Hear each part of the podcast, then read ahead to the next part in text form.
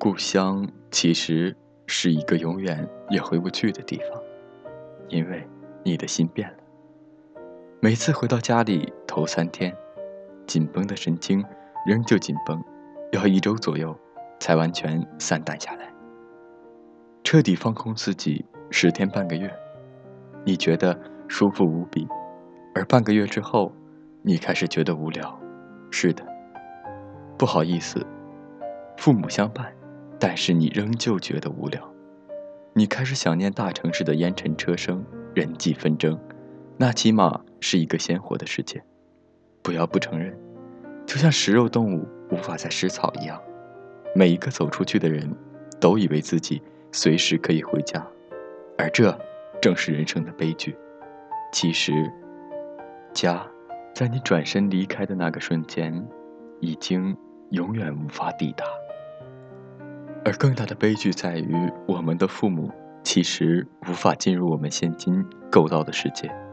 这座盛大的城市对他们来说，不如门口有条杨柳拂面的小河，以及我们的孩子，那逆流而上的大马哈鱼的后代。他们更加无从想象，那么一个遥远的小城市。哪怕在我们怀念的口吻里，变得越来越美好的异心园。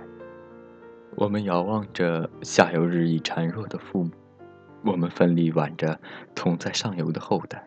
是的，我们可以告诉自己，如果没有我们前赴后继的滋养，不会有这样一座巨大的都市。大马哈鱼为什么而有呢？我想，是因为永远无法实现的。渴望。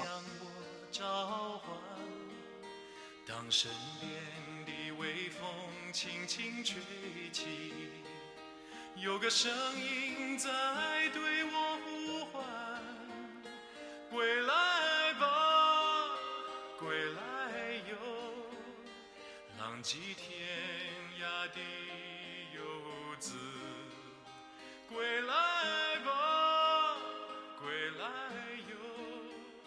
别再四处漂踏着沉重的脚步，归乡路是那么的漫长。当身边的微风轻轻吹起，吹来故乡的